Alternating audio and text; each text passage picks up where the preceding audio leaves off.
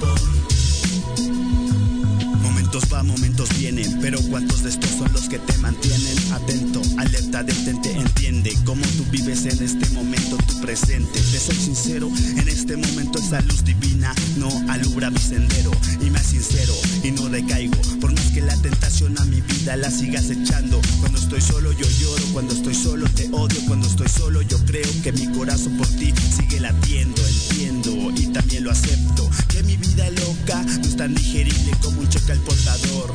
Wow, quisiera detener tu tiempo, quisiera ser tan valioso como tu amuleto. Quisiera hacer una canción de cuna para dormirte en mi pecho que he hecho nada por ti, solo refugiarme en mi amargo vida que solo perder toda razón.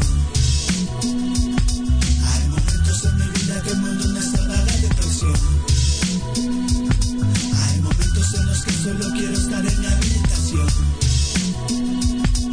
momentos en mi vida que siendo honesto no sé dónde voy. Hay momentos en mi vida que solo quiero pensar. Hay momentos en mi vida que solo quiero meditar. Reflexionar, quiero sentirme en realidad. Satisfecha con lo que quiera que haga.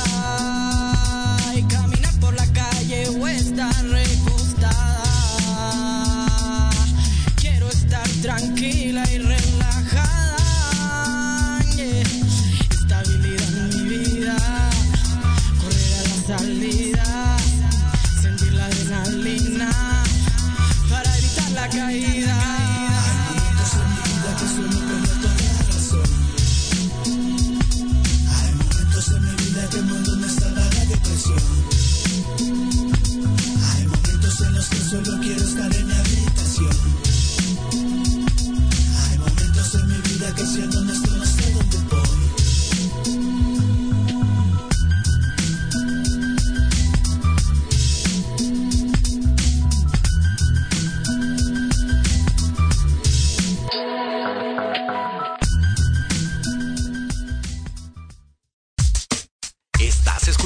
Proyecto Radio MX con sentido social.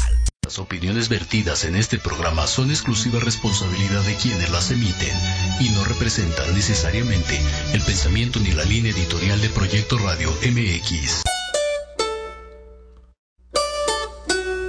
Hola, ¿qué tal? Bienvenidos a Pulso Saludable. Soy Liliana Noble Alemán. Comenzamos.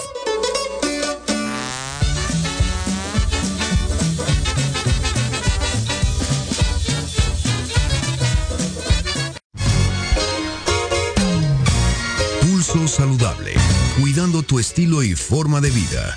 Un programa diseñado especialmente para ti que te ocupas de tu salud. Conduce Liliana Noble.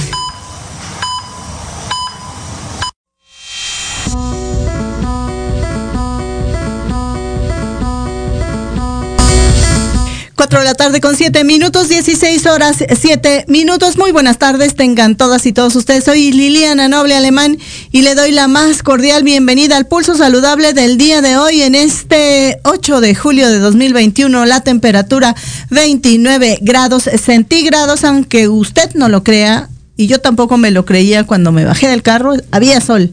Pero ¿cuánto hice de donde dejé el carro en el estacionamiento aquí? Una cuadra y ya empezaba a llover. Dije, ¿qué pasó? ¿Qué es esto? Bueno, hoy tenemos un programa bastante interesante. ¿Usted ha escuchado el término de enfermedad periodontal?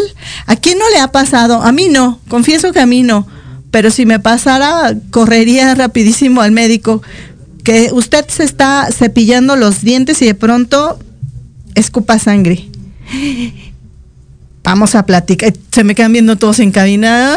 ya les ha pasado, ¿verdad? Hay que tener mucho cuidado con eso porque son los inicios de la enfermedad periodontal y después se pueden desprender los dientes sin ninguna eh, caries o ninguna lesión aparente. Y también cuando uno ya es grande puede terminar el resto de sus días sin algunas piezas dentales. Entonces hay que poner especial cuidado y por fortuna hay, hay, hay tratamiento al respecto. También vamos a platicar con un experto sobre las pruebas eh, de COVID-19. Hay una gran variedad. Ahora que ya llevamos año y que serán cuatro meses, cinco meses de esta pandemia, bueno, más bien año y medio, ¿no? Ya lo contabilizamos así, ya es año y medio de la pandemia y han surgido muchísimas pruebas en el mercado, si la rápida, la de antígenos, la de anticuerpos, la, la prueba em, la original o la, la, la, que creo que yo es, creo yo que es la más conveniente, que es la PCR, eh, la de sangre también, ¿no? Pero todas ellas tienen una utilidad y algunas de ellas no son para detección oportuna de esta enfermedad. Así es que un experto nos va a platicar de todo ello. Y además, aquí en el estudio para todas sus fans. Tan, tan, tan, tan.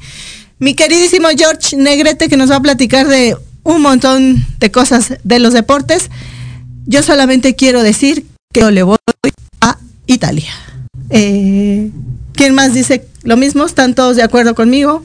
Las porque bueno, además ya si le rascamos a los ingleses ya les encontramos algunas cosillas, ¿eh? Como que andan poniéndole ahí al portero un láser, ¿qué tal? Bueno, la afición, pero eso nos debe de servir a todos como ciudadanos en cualquier parte del mundo que esas cosas no se deben de hacer porque alteran la, la, estructura de los deportes y se supone que los deportes deben de ser para unir a las naciones. Así es que tache, super tache a todos los que... Además ya nos copiaron con eso de... Eh, mm, ya también, ya mira qué tipo de cosas andamos exportando. Bueno, vamos a dar inicio pues a la jornada del día de hoy.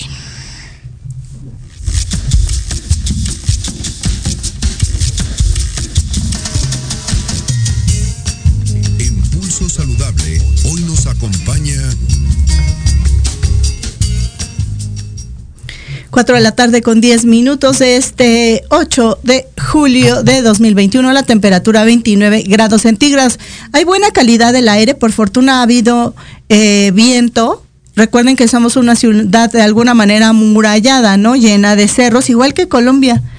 Pero por eso es tan complicado de pronto que se concentre en una zona determinada eh, eh, mucha afluencia de muchas cosas, no solamente los vehículos, de hecho hay reportes en donde indican que, que las empresas son las que más contaminan, no los vehículos, pero bueno, nos obligan a este famoso no circula en su versión sencilla y en su versión doble y la de emergencia, pero hoy hay buena calidad del aire pese a la, la lluvia siempre va a generar en ciudades como la nuestra eh, beneficios. Sin embargo, en la parte eh, oriente, en Atizapán, había ahí un poco de mala calidad del aire y seguramente eh, este aire que se generó y se ha ido moviendo hacia allá, tal vez me atrevería a decir que puede ser resultado de la eh, contaminación que surgió por la el, incendio de esta fábrica de, de autopartes del día de ayer allá en la delegación Benito Juárez. Así es que un abrazo para todos los, los, bomberos porque algunos de ellos exponen seriamente su vida y después resultan lesionados. Así que todo nuestro cariño, amor y respeto a todos, a todos los, los rescatistas y por supuesto a los bomberos. Así es que vamos a darle inicio al tema del día de hoy, uno de los primeros tres. Y ya se encuentra conmigo a través de la plataforma de Zoom mi queridísimo Javier Manín, analista en materias en materia de salud. Él trabaja en una agencia de relaciones públicas que seguramente él dirá el nombre.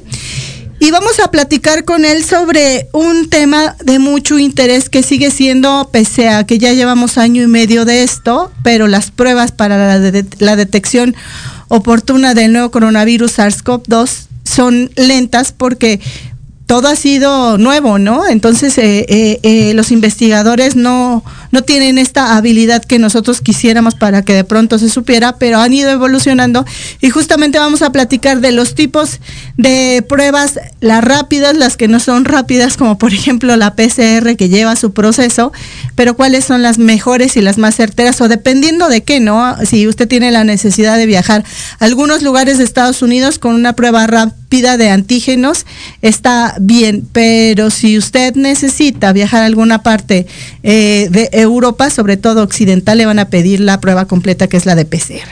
Así es que mi queridísimo Javier Marín, te mando los micrófonos hasta allá, hasta donde te encuentras en esta tarde. ¿Cómo te va? Hola Liliana, muy buenas tardes y qué gusto estar contigo y con toda tu audiencia de nuevo. Ya hace rato que no, que no había estado y de verdad me da muchísimo gusto. A mí también, corazón de melón, y a ver, cuéntanoslo todo, por favor. Mira, como bien lo dijiste, eh, eh, hoy quiero referirme a un tema quizá ya muy, muy abordado, pero que no deja de ser relevante porque diario con este virus las cosas están cambiando. Exacto. Muchas personas están consternadas por las noticias sobre las variantes de COVID-19. Eh, en la mayoría de los medios a nivel internacional, yo lo reviso todas las mañanas como una práctica profesional, eh, están reportando todo lo que está sucediendo con respecto a la variante Delta. Y esta variante de la cepa original del COVID, hay algunas personas que dicen es otra cepa, no, es una variante de la cepa original, ya está en México. Claro. Eh, ya está en México y se ha dicho que es una variante de preocupación. Eh, se clasifican las variantes en, en, uh, en, diferentes categorías y esta es de preocupación porque es mucho más contagiosa y puede ser eh, eh, un poco, puede complicar un poco más nuestra salud. Afortunadamente, las empresas eh, que fabrican algunas de las vacunas que están disponibles en nuestro país ya publicaron sus estudios sobre la efectividad la, para enfrentar esta, esta variante, sí. la variante Delta. Sin embargo, eso no significa que los que estamos vacunados de alguna u otra manera tenemos que o nos podemos relajar, ¿no? Eh, eh, parecería porque las medidas o se están relajando por parte de la sociedad o por parte de algunos negocios o incluso por parte de algunos eh, gobiernos. Sin embargo, eh, aunque estemos vacunados, tenemos que seguir con las medidas sanitarias porque afortunadamente para nosotros la probabilidad de que haya una reinfección ya habiendo tenido la enfermedad o una vacuna es muy baja se han encontrado y reportado estos datos en Inglaterra y en Israel. Bien. Las autoridades de Estados Unidos, el doctor Fauci, dijo que eh, dijo esta mañana que había que revisar los datos de una manera mucho más granular para saber si realmente eh, eh, estos datos correspondían a la realidad y la variante Delta estaba de alguna u otra manera eh, brincándose la protección que teníamos ya en el, en el sistema inmunológico. Claro. Hoy en la mañana también el presidente de México y el presidente de Estados Unidos urgieron a las personas a, a, a vacunarse, a vacunarse y recordemos que la vacuna, las medidas higiénicas y, y, yo diría que también la información es lo que tenemos para enfrentar este virus. Sí, claro. Eh, eh, eh, justamente esta participación en, en tu programa siempre se trata de cómo nosotros como, como, personas informadas podemos ayudarnos a nosotros mismos y ayudar a los demás. Y mira, eh, como bien lo dijiste, eh, eh, hay una confusión en torno a las pruebas que nos tenemos que hacer para, para saber eh, sobre la enfermedad. Claro.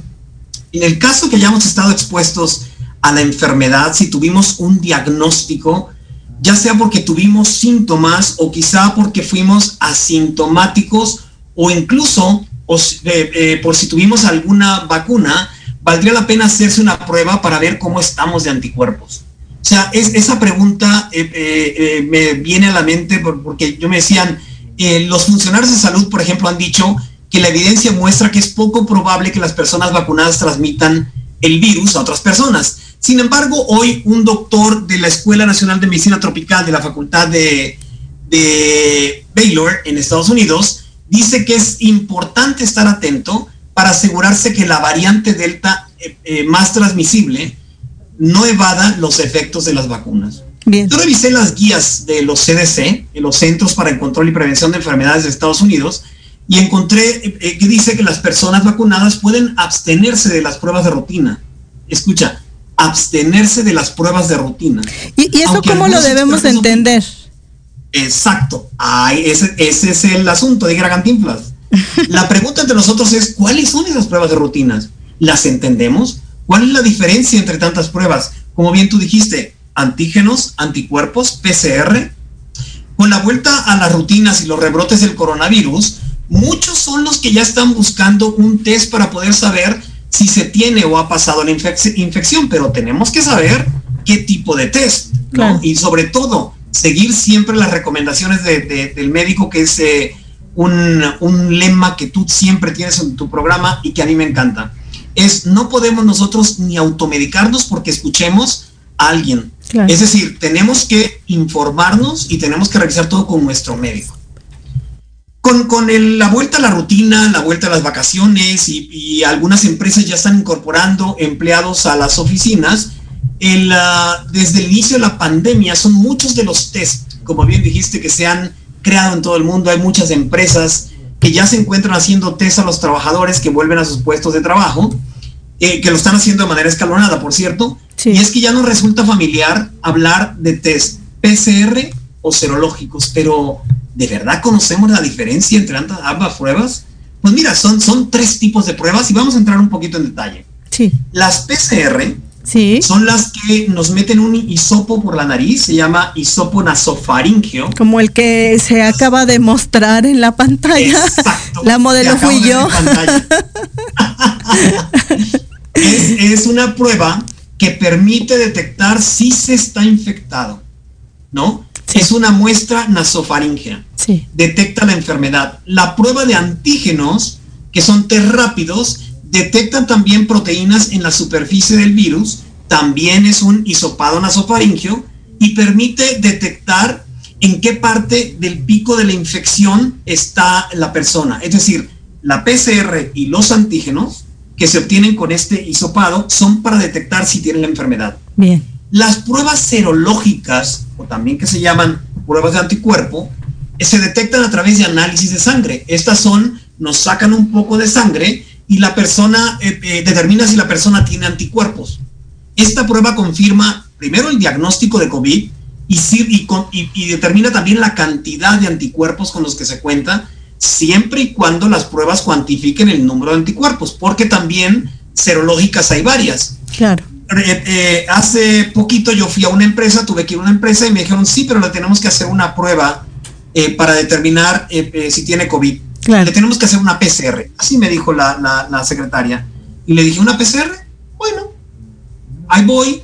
Y entonces me doy cuenta que me pinchan el dedo como si fuera una prueba para detectar la diabetes, la azúcar. Claro, claro. Lo comúnmente llamamos como el azúcar. Y esa prueba, pues es una prueba serológica porque es de sangre. Y la pone esa prueba solo determina si tienes o no anticuerpos. Exacto. No cuantifica cuántos anticuerpos y tampoco determina qué tipo de anticuerpos, porque eh, eh, solo determina una inmunoglobulina, es decir, si tienes anticuerpos sin la cantidad. Pero fíjate que algo interesante, ¿sí? Perdóname que te interrumpe, pero imagínate, esto me parece también sumamente delicado porque pudieras estar en ese momento con la enfermedad activa, y no haber generado todavía, no hay oportunidad del organismo de generar estos anticuerpos o incluso tal vez tu cuerpo nunca los va a generar, pero eso no significa que no hayas tenido la enfermedad. ¿Cuántas personas conocemos que nos refieren yo tuve COVID y no generé ninguna cantidad de anticuerpos, ¿no?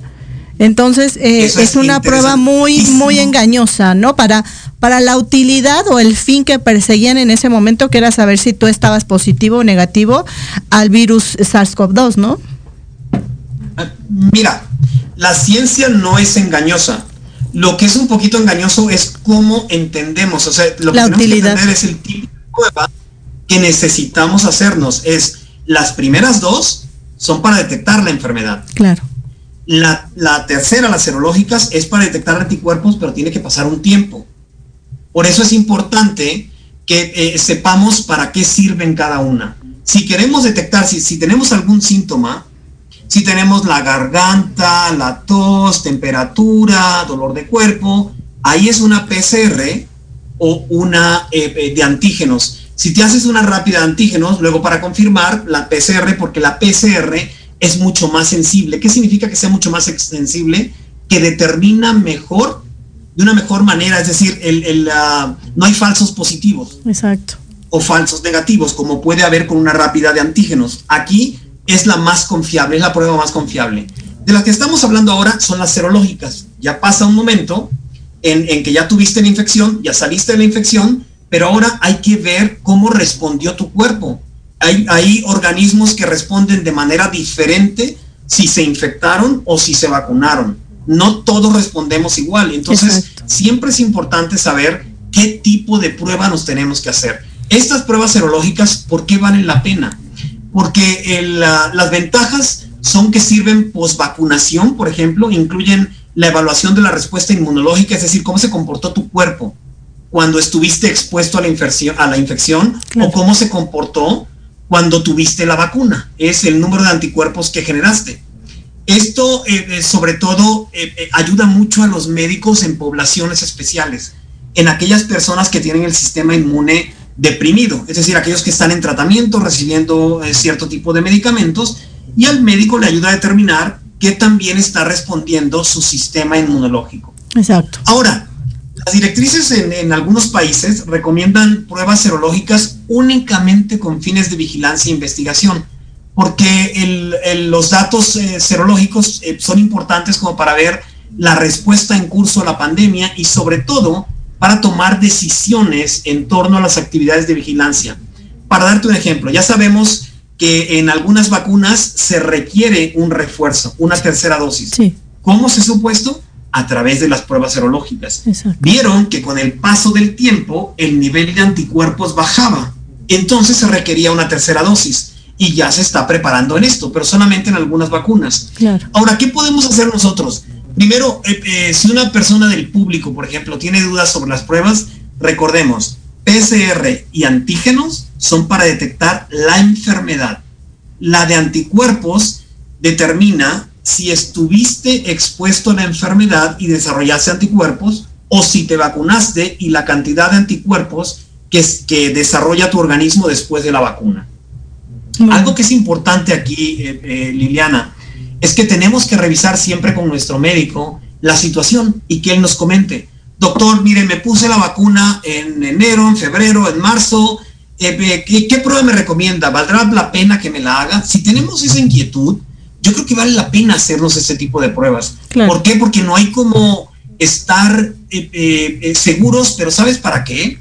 Para observar de una mejor manera los protocolos de seguridad. Ya que estamos volviendo un poquito al trabajo, estamos saliendo de vacaciones, tenemos que de alguna u otra manera eh, eh, eh, decidir si el protocolo sigue siendo estricto o si lo relajamos un poquito, es decir, si recibimos a más personas en nuestra casa, si no sé, podemos encerrar en algún lugar a hacer deporte, este tipo de, medidas sanitarias solamente las podemos de alguna u otra manera entender mejor si sabemos cómo ha respondido nuestro organismo. Y sobre todo, ir al médico. O sea, el médico es el que nos puede aconsejar eh, eh, si nos pusimos la vacuna o si estuvimos expuestos a la infección. Hay personas que me preguntan, oye Javier, a mí me dio COVID, ¿necesito vacunarme? Digo, mira, si te dio COVID, ya tienes anticuerpos, pero es recomendable que te pongas la vacuna, no te hace daño, no hay ningún efecto secundario reportado hasta ahora en los estudios que se tienen, la data es a ocho meses, entonces yo creo que más vale la pena tener el refuerzo de una vacuna. Afortunadamente convencido la mayoría, sin embargo sé por, por lo que he revisado a nivel internacional, las noticias, que eh, hay todavía personas que difieren la decisión o retrasan la decisión de vacunarse hasta esperar tener un poquito más de resultados. Sí, y mira, afortunadamente, adelante, adelante. Sí, gracias. Y, y, y mencionas datos muy interesantes. Por ejemplo, este, este llamado que hacen eh, los presidentes de todas las naciones, eh, los más cercanos, pues obviamente el presidente Andrés Manuel López Obrador, pero en su oportunidad también Joe Biden, de pedirle a la población que se vacune. Él ya dijo que hay un porcentaje de estadounidenses, más o menos del 30%, que han dicho no me voy a vacunar. Entonces, ese 30% va a ser vulnerable al contagio y recuerden que cada vez que se contagia a alguien de este virus, el virus se empodera, por llamarlo de alguna manera, y o se vuelve más poderoso y ahí es en donde con cada organismo que, que, va recibiendo este virus, él va mutando y se va volviendo más hábil y de ahí surgen las nuevas variantes y las cepas y esto pone en riesgo la salud de toda la población, no solamente de los que no están vacunados o de los que sí decidieron vacunarse, ¿no, Javier? Exactamente, Liliana. Ese es el gran tema. Por eso la urgencia de vacunar a la gente joven. La gente joven ya quiere salir, eh, eh, ya estuvo encerrada mucho tiempo, pero qué mejor que, salir eh, ya con, con, con, protección. Es decir, si se vacunan, no solamente se están protegiendo ellos, están protegiendo a los demás. A lo mejor a una gente joven es, es un organismo mucho más resistente, pero las personas que son vulnerables son las que están en riesgo. Entonces, lo tenemos que hacer por nosotros, pero también por los demás. Exacto. ¿Cuál sería tu conclusión en esta tarde, mi queridísimo Javier, con este tema tan importante y relevante? Porque cuando vamos a viajar es muy sencillo, ¿no? Que la obligatoriedad de brincar el charco, como le llaman, o salir del territorio nacional, esa es la condición. Si no tienes esta prueba A, B o C, no puedes viajar. Pero cuando estás aquí en casa, que sabes que tuviste contacto con alguien o ese alguien tuvo contacto con alguien más y de pronto contigo, ahí ya como que eh, esta necesidad imperiosa de hacerte una prueba para conocer tu situación ya se, se, relaja y no siempre se busca la intención de procurar una prueba para conocer tu estado actual de salud, ¿no? Exacto, es que tú, tú concluiste de la mejor manera, mira, casi nosotros de verdad, de verdad, no buscamos un diagnóstico a menos que nos obliguen. Ya tuve que viajar a Sudamérica, tú sabes que yo viajo mucho. Claro. Tuve que viajar a, y, y eh, me hice la prueba porque la aerolínea te lo pedía. Claro. La aerolínea te pide la prueba, eh, eh, el gobierno al que vas te puede pedir una, una juramentación de que no tienen enfermedad o de que fuiste vacunado. Es decir, cada vez eh, para viajar eh, hay más requisitos y las pruebas, porque te las piden, te las haces. Ahora, como bien dices, nosotros no tenemos, nadie nos las pide, pero si nosotros tenemos inquietud de cómo está nuestro organismo con el nivel de anticuerpos, podemos hablar con nuestro médico y podemos hacernos este tipo de pruebas. En México, nuestra población no está acostumbrado al diagnóstico. Exacto. El diagnóstico solamente es a menos que alguien nos lo pida o a menos que estemos muy, muy mal. Claro. De ahí en fuera nos aguantamos. Yo creo que ya que tenemos acceso a esta cantidad de pruebas, pudiéramos determinar si vale la pena para ver, sobre todo, sentirnos mucho más seguros, mucho más confiados y ir volviendo a la normalidad de una manera en que podamos no afectarnos nosotros, pero también no afectar a los demás. Claro. ¿Dónde te puede encontrar la gente en, que, en, caso de que estén interesados en conocer un poco más de información al respecto? ¿Hay alguna alternativa de comunicación, Javier? Sí, claro, estoy en Twitter como J Marín. Así me pueden eh, encontrar y regularmente mis eh, contenidos son enfocados a información en salud. Muy bien. Javier Marín, como siempre, un placer y nos escuchamos el próximo mes. No viajes tanto. Si no, llévame, por favor. Me gusto, un abrazo. Un abrazo. Buenas tardes para todo tu auditorio. Gracias igualmente para ti, nuestro colaborador estrella, uno de los colaboradores estrellas, aquí por las estrellas, en Pulso Saludable, Javier Marín, analista en materia de salud. 4 de la tarde con 31 minutos de este 8 de julio de 2000, de, del 2021, la temperatura 29 grados centígrados. Pausa, tengo más para usted, vengo.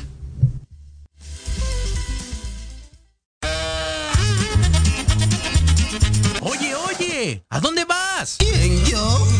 Vamos a un corte rapidísimo y regresamos. Se va a poner interesante. Quédate en casa y escucha la programación de Proyecto Radio MX con sentido social. ¡Uh, la, la chulada!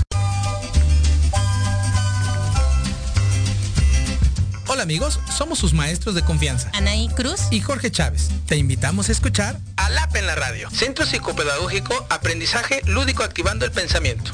Un espacio para jóvenes, papás, maestros que buscan una mejora continua en su vida. Te esperamos todos los jueves de 4 a 5 de la tarde por la mejor estación. Proyecto Radio MX, con sentido social.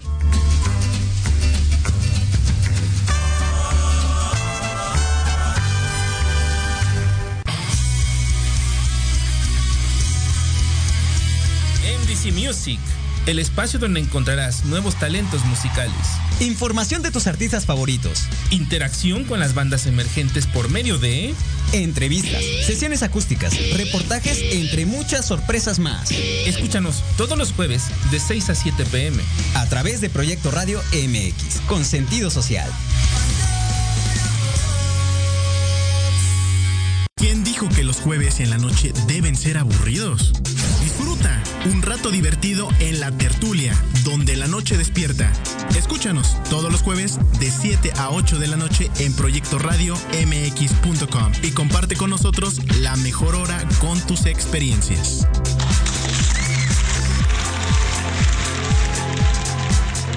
Proyecto Radio MX, tu opinión es importante. Envíanos un mensaje de voz vía WhatsApp al 55 64 18 82 80 con tu nombre y lugar de donde nos escuchas. Recuerda 55 64 18 82 80. Ahora te toca hablar a ti.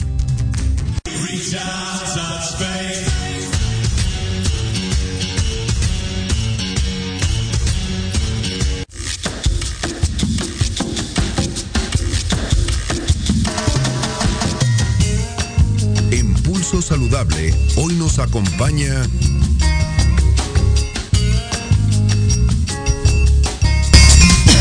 Cuatro de la tarde con 34 minutos de este 8 de julio de 2021, la temperatura 29 grados centígrados. Hoy cumple 60 años uno de los eh, creadores de Depeche Mode. Imaginen, 60 años, wow. Yo no era tan fan, porque además ya me tocó, yo creo que ya no estaba como que en mi edad, ¿no? Yo estaba todavía chavilla como para Depeche Mode, pero me acuerdo que mi hermano era hasta fans. Creo que vinieron a México, ¿no? No sé. Y mi hermano creo que los fue a ver. Pero ya 60 años de una de estas, uh, ya es bastante.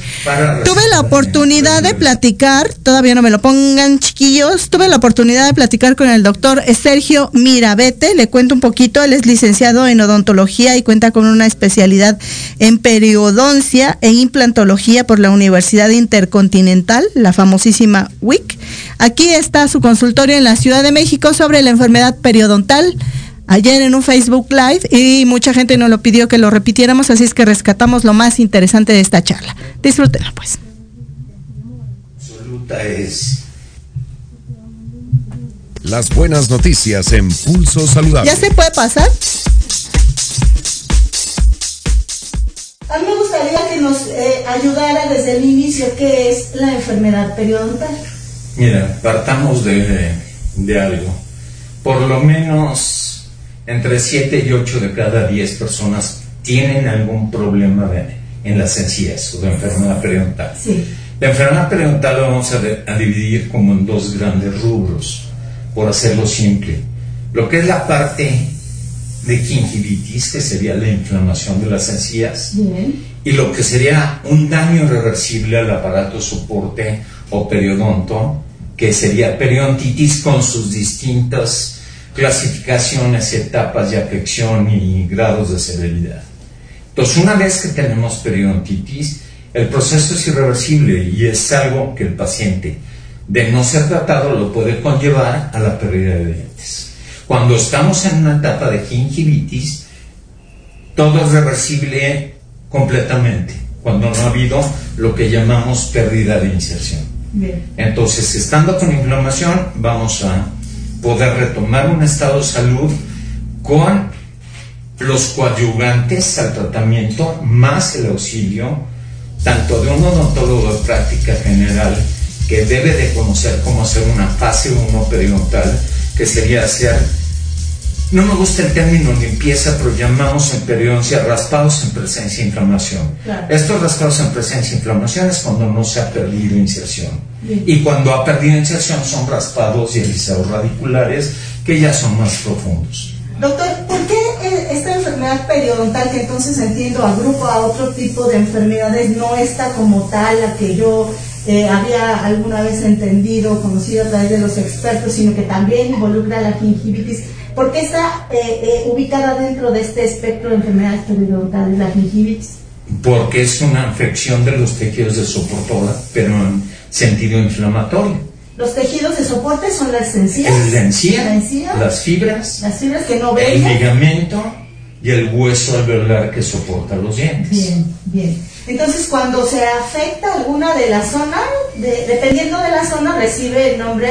La si solamente se afecta la parte superior, que es lo que vemos de esa encía cuando se ve enrojecida, Claro. o como tú decías, cuando pasas un cepillo y sangra, pero no ha perdido hueso el paciente, es un estadio de gingivitis. Y cuando lo ve el especialista o el dentista de práctica general y utiliza un instrumento, instrumento llamado sonda periodontal, introduce ese instrumento gentilmente al surco y encuentra profundidades que van de 4 milímetros hacia arriba. Estamos hablando que ya entramos en una etapa de deterioro, que puede ser, por decirlo de alguna manera, que no corresponde a la clasificación actual, como incipiente, moderada o avanzada. Eh, eh, en México, ¿cómo está la incidencia y la prevalencia de la enfermedad? ¿Ustedes, los expertos, llevan registrado algún tipo de estadística? La Asociación? Dental Mexicana la Organización Mundial de la Salud este, es un padecimiento muy común, te digo, 8 de cada 10 o 7 a 8 de cada 10. Es casi el 70-80%. Hay un dicho en periodoncia que dice que no todas las gingivitis migran a una periodontitis, Bien. pero todas las periodontitis tuvieron su origen en una gingivitis no tratada y dejada. Recuerden que es una enfermedad crónica, inflamatoria crónica, invasiva, y de, de acuerdo al microbioma que tengamos en el surco, esas bacterias van a tener ciertas características y van a penetrar más, van a inflamar más crónicamente y van a ser una sucesión bacteriana que va a destruir la zona si es que no es tratada. Doctor, ¿y esto tiene como origen eh, eh, un mal cepillado o ya tenemos esta vulnerabilidad, no sé si por la diabetes mellitus, que hay cambios a nivel de estas estructuras que usted menciona, o simplemente porque tenemos un inadecuado aseo dental? Es muy importante tu pregunta. Sí partimos de la base que la enfermedad periodontal, todas son de eh, absolutamente provenientes de bacterias. Es una enfermedad bacteriana, Bien. inflamatoria crónica que se queda en el cia o que traspasa el hueso. Pero dentro de todo este contexto tenemos cofactores o coadyuvantes que van a agravar el proceso. Uno es fumadores, Dos es hipertensos que tomen ciertos medicamentos. Tres, diabéticos. Cuatro, alcoholismo.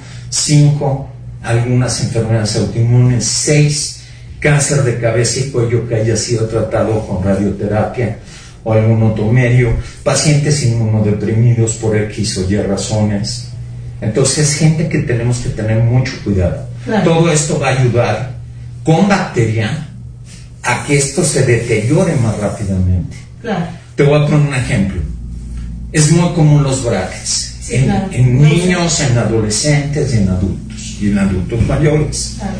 Si el movimiento ortodóntico no se hace en un periodonto sano, saludable, el simple hecho de mover, aunque sea gentil, la fuerza puede exacerbar la enfermedad periodontal.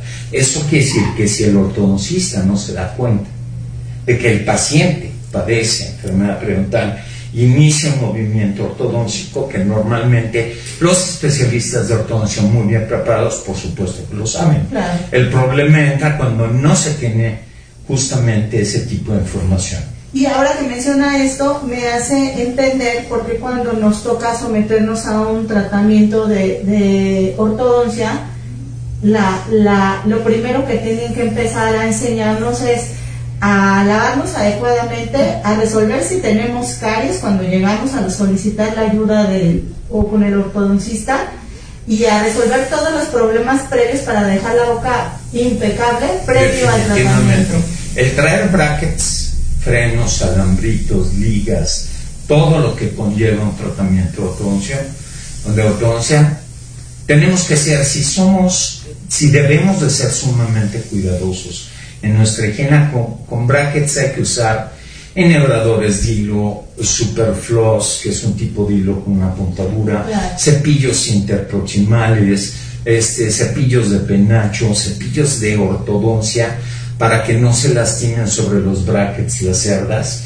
Y algunos somos tan exagerados que algunos les mandamos un cepillo para cepillar los brackets. y otro para cepillar la encía, más todo lo demás más el coadyuvante de sustancias de nueva generación que tenemos. O sea, tenemos la ayuda, por ejemplo, el periodontil, que tiene una acción eh, desinflamatoria, tiene una, acción antiplaca, y por medio de esta sinergia que tiene el cimenol con el, eh, con el zinc, va a penetrar las capas más profundas que tiene este biofilm y de esa manera va a ser una disrupción bacteriana y va a parar ahí el asunto. Claro. no lo hace mágicamente, lo hace en conjunción con la ayuda de un profesional.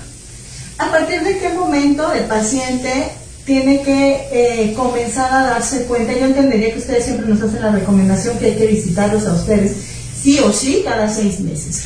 Pero Eso si no es un error. Díganme. ¿Pacientes periodontalmente afectados? No, pero si, si, no, si en teoría no tenemos nada, tenemos que ir a revisión para, para certificar que todo esté... Definitivamente, pero con el coadyuvante siguiente. Claro. Si tú eres una gente que aunque esté sana de tus tejidos de soporte, pero tienes múltiples restauraciones de índole eh, estético, carillas, coronas, incrustaciones, X, Y, Z, Eres un paciente que ya no caes en una generación de pacientes o de comunidad de pacientes que están prácticamente sin nada más que algún sellador. Claro. ¿Ok? Entonces un paciente así ya es más susceptible, no es la regla de seis meses. Hay pacientes que deben de venir en periodoncia, siempre no deben de pasar de tres meses. Y si son adultos mayores deben de venir a lo mejor cada dos o a lo mejor cada uno si es gente que está con muy mala eh, ¿Técnica? para poder resolver sus hábitos de higiene y poderles ayudar de alguna manera. Y, el paciente al momento de, eh, comenzar el aseo, eh, si empieza a ver estos residuos de sangre, o qué otro tipo de, de hallazgos clínicos, a nosotros como pacientes nos tendría que hacer sospechar que algo no sé si la litosis, mal aliento, Definitivamente. que nos haga buscar la ayuda del profesional. Hay algo curioso, la gente que tiene halitosis o mal aliento, generalmente es gente que no se da cuenta que lo tiene, ¿estás de acuerdo? Claro. O sea, y es culturalmente en nuestra sociedad, aunque debiese ser bien visto decir, oye, Rosita o Juan, te siento con mal aliento, deberías ir al doctor, puede ser que se tome como algo ofensivo, lo cual no debería de ser de esta manera. Pero si la litosis, movilidad dental, sangrado al cepillado, sangrado espontáneo, este, dolor en los tejidos de soporte, en la encía, enrojecimiento, que veamos rojo, rojo, rojo, y acordemos también que hace rato no lo toqué, que hay un proceso en la vida que se llama embarazo en ese proceso del embarazo, puede haber lo que... Minuto 87 del partido, no podemos quedar en tablas. Estamos en un lugar de Latinoamérica, el estadio es una hoguera. La lleva el número 10, la lleva, la toca, la toca, gambetea, jugada de gol, jugada de gol, gol.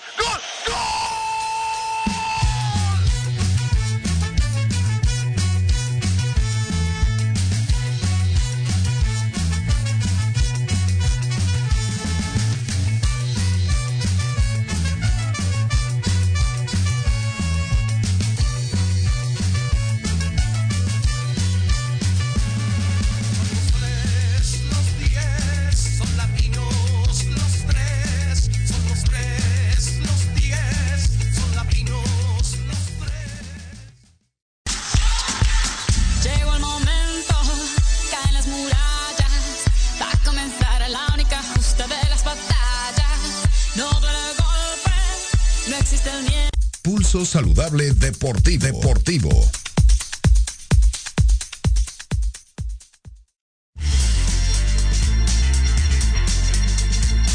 8 de julio de 2021, la temperatura 29 grados centígrados. Y ya se encuentra con nosotros mi queridísimo George Negrete, Jorge Negrete, para servirnos los deportes. Hombre, muchísimas gracias, Gracias. A ti y a toda la gente del Pueblo Oye, ya tus casi- fans es. Oye, ojalá.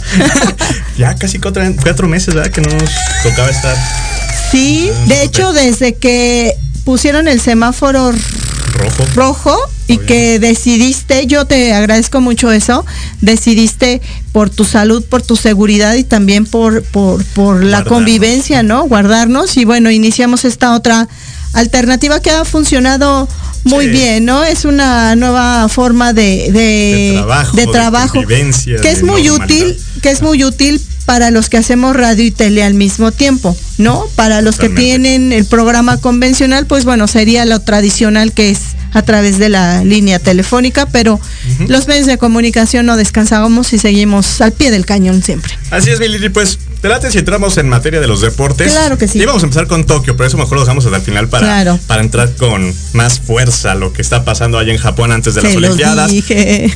Pero, ¿qué te parece si empezamos con Wimbledon? Roger Federer. ¿Será la muerte ya, el, el fin de una leyenda? ¿Ya, ya lo ves? Yo, yo creo que sí. Tal vez, ¿cuántos años tiene? 39 39 años. Yo creo que ya está desgastado, cansado, pero también, a lo mejor, yo no sé, ¿va a participar en las Olimpiadas? Él va a las Olimpiadas. Y si se está Es- guardando todo lo que le sobra para ese momento, sería un, una- un retiro muy Para él sí. maravilloso, ¿no? Yo creo que sí, porque es lo que le hace falta, la medalla Olímpica. olímpica, en singles, porque reconozco que en, en dobles alguna dobles, vez la ganó. Pero lo que pasó ayer en Wimbledon, la verdad es que sí, hasta tristeza. Él no perdía un juego de Wimbledon por tres sets seguidos desde el 2002. Y ayer se notó porque cuando eh, con el juego con este chavo polaco Hubert Hurkacz, pues 24 años, estás hablando de 15 Claro, años. claro. Entonces se notó totalmente el juego ya del intentar pues más de más al diablo por diablo que por o como dice el por dicho, ¿no? que por diablo, ajá. Pero pues la verdad es que el otro chavito le llega a todas las bolas, ¿no? Le jugó bien, le jugó rápido, cosa que ya se notó que Roger Federer, pues ya las piernas no le responden igual. Hay que ver nada más los parciales. Fíjate, 3-6, 6-7, que fue el más competitivo, pero el último lo pierde 6-0. ¿Y cuántos años tiene 24. este Novak Djokovic? Novak, no, Novak todavía está más joven. Novak, mm, yo tengo 38, Novak debe estar como en los 33. O sea, Novak, si gana este Wimbledon, porque él sí ganó su, su partido, si gana este Wimbledon, empata a Nadal y a Roger con 20 Grand Slams. Donde ya tienes a Roger Federer que está prácticamente en el retiro, donde un Nadal también dijo no juego Wimbledon, no voy a las Olimpiadas porque también está cansado. Entonces lo más seguro es que Novak Djokovic en algún momento va a ser el máximo ganador eh, varonil de tenis, ¿no? Entonces, pues ahí está lo que pasó ayer en Wimbledon. Yo la es que sí creo que ya es el fin de, de una leyenda. Para mí va a ser siempre el más grande, aunque Djokovic lo llegue a pasar. Es algo así como Joe Montana con Tom Brady. Claro. Tom Brady tendrá más anillos, pero para mí Joe Montana es el máximo. Yo creo que así va a pasar para muchos también, a muchos aficionados con Roger Federer. Yo creo que también va a ser como generacional, ¿no? Eh, conforme sigan avanzando las décadas de la vida, va a llegar un momento en que se va a recordar a Nadal, a Novak, a todos ellos, a Federer como una leyenda, pero los nuevos eh, van a ser la sensación del momento, ¿no? Sí, pero tú lo que decir la palabra leyenda, ¿no? Se quedan así nada más. O sea, como va a pasar en el fútbol en algún momento, cuando se retiren Ronaldo y Messi, pues a lo mejor viene una camada con Mbappé, con Haaland, Claro. con Kei Chiesa, que es este delantero de la Juve que está jugando muy bien con Italia ahorita en la Euro. Pero al final tú en, en los años te vas a seguir acordando de ellos, ¿no? Sí, o como Hugo Sánchez, si lo México. pones en, con Messi, siempre va a sobresalir, aunque no haya como que comparativo, siempre sobresale, ¿no? En México, pues sí, ¿no? O sea, Sí. podría salir un JJ Macías, saldrá un Chucky Lozano, un Carlos Vela, un Chicharito. Pero nuestro referente siempre va a ser el Pentapichichi, Claro. ¿no? Hasta que alguien lo logre superar en ese tipo de logros. En otros partidos, mi Lili, pues bueno, como te decía, eh, Mateo eh, Berretini. eh, va a jugar contra el citado Hurkacz, la primer semifinal de Wimbledon varonil, y la otra es Novak Djokovic contra el canadiense Denis Chapa. Es que es, que es canadien- canadiense con apellido ruso, ¿verdad? Eh, entonces, eh, lo que te decía, ¿no? Nova si gana, empata en 20 títulos a Nadal y Roger Federer y él con más tiempo para poder romper esa marca. Eh, las mujeres, hoy eh, en, en la australiana, Ashley Barty de- le gana a, a la checa Carolina Pliskova. 25-29 años. Pliskova, perdón, esa va a ser la final de Wimbledon, no es que la haya eliminado. Esa es la final de Wimbledon femenil. Ashley Bartley contra Carolina Pliskova. Pliskova eliminó a la bielorrusa Arina Zabalenka 5-7, 6-4 y 6-4. Y Barty le ganó 6-3, 7-6 a Angelique Kerber de Alemania. En otra nota, pues bueno, eh, seguimos con fútbol. En la Eurocopa ya tenemos final, va a ser Inglaterra contra Italia. Yo le voy a Italia. Creo que todos vamos con Italia. Y después de lo que pasó ayer, Dinamarca era como que el favorito sentimental por lo que había pasado con Dinamarca, ¿no? Recuerdo Claro. el primer partido de esta Eurocopa, uno de sus estrellas, paro cardíaco, se salva, eh, el equipo empieza a jugar con toda ahínco, con energía, llega y ayer mm, muchos dicen que sí fue penal, para mí no lo es. Digo, Creo al que la mayoría dicen que no era. Yo creo que no era. Pero bueno, hay muchas cosas. El árbitro, hay, hay VAR. eh, y el VAR al final funcionó como debe ser. Le dijo al árbitro, tú marcaste bien y siquiera tienes que ir a la pantalla. Está bien marcado y sigue, ¿no? Lo había fallado Harry Kane. Una muy buena parada de Schmeichel. Claro. Pero lamentablemente el portero de Dinamarca no logra agarrar el balón y al momento que él es el que rebota, Sí. puede llegar Harry Kane y contrarrematar y anota Claro. el, el 2-1. Esta final es el domingo a las 2 de la tarde, tiempo de México. Eh, yo también voy con Italia, creo que son los que han jugado mejor, pero el partido es en Wembley. Y Inglaterra... Y la presión de la gente. e Inglaterra nunca había llegado a una final de Eurocopa. ¿No? La única final que tienen los ingleses, los, los autodenominados creadores del fútbol, nada más es la que ganaron en su mundial en el 60. Entonces, pues hay que ver eso, ¿no? Cómo, cómo le va a. Inglaterra y en Italia. También, pues acá en de, la- de este lado del charco, en la, en la Copa América, sorpresa. Dime que nadie se lo imaginaba, Brasil-Argentina. O sea, dígame a alguien que no se imaginaba que esta Copa América estaba hecha para que la final fuera Como siempre, ¿no? Messi contra Neymar, Neymar contra Messi, va a ser en el Maracaná. eh, con un, con un- Hasta bueno, parece que está hecha para ellos. Ya, ya bueno. sé, ya sé. Ojo, Brasil parte como favorito, pero recordemos que los grandes fracasos de Brasil en, en fútbol Han han, sido sido en- en su país. El maracanazo por allá de 1950 contra Uruguay 2-1, el 7-1, que justamente ayer se cumplieron 7 años de la Alemania 7, Brasil 1 en Brasil 2014. Entonces, pues vamos a ver qué tal le va al equipo brasileño. Yo le voy a Brasil, Messi, no me caes bien. Tú sabes por qué. Porque es que, sí. no, es que de pronto era muy, o ha sido muy feo con los niños cuando se le acercan. Eso, eso, eso yo no lo acepto. Pero, bueno, es que también hay que ver los medios que lo han captado, ¿no? Muchas veces también como que el amarillismo de los medios, como que, ay, mira, vamos a captar.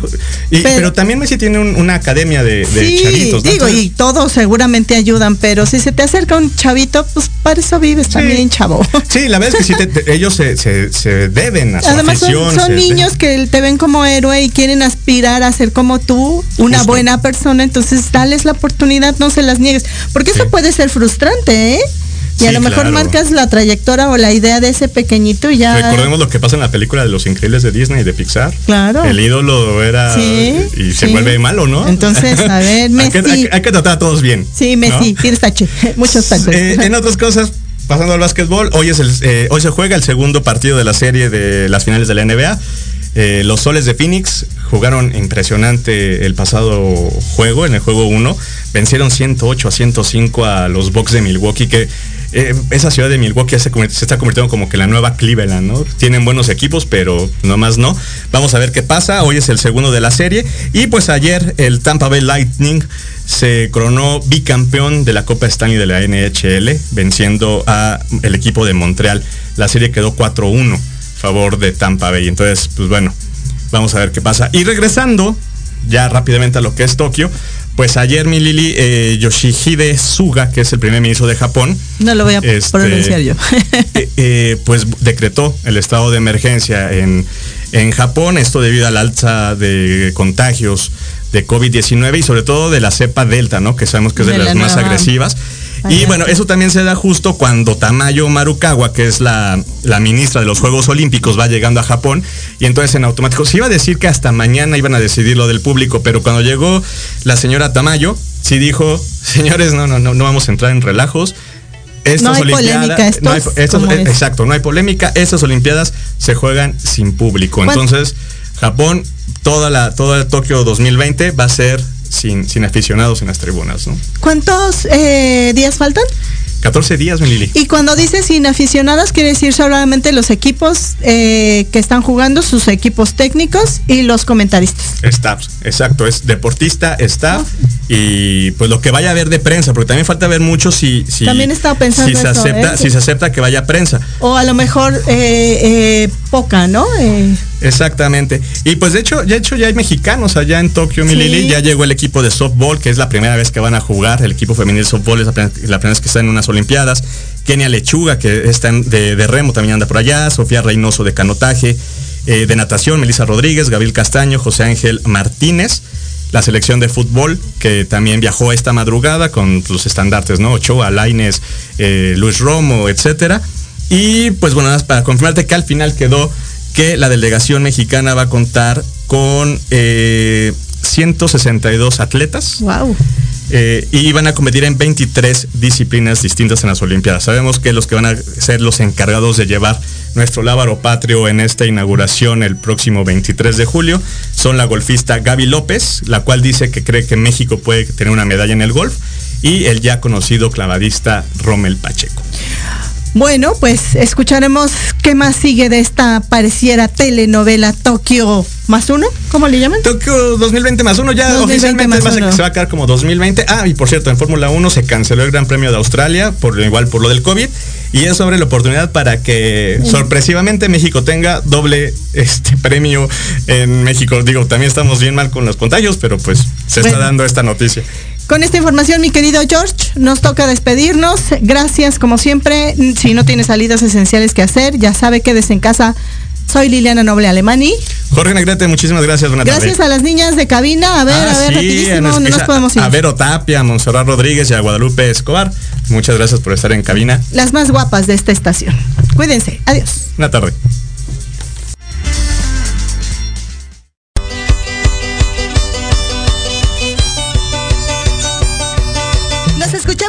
Próxima semana. Entre tanto, síguenos en nuestras redes sociales. En YouTube y Facebook aparecemos como Pulso Saludable. Y compartan nuestro programa del día de hoy. Hasta la próxima.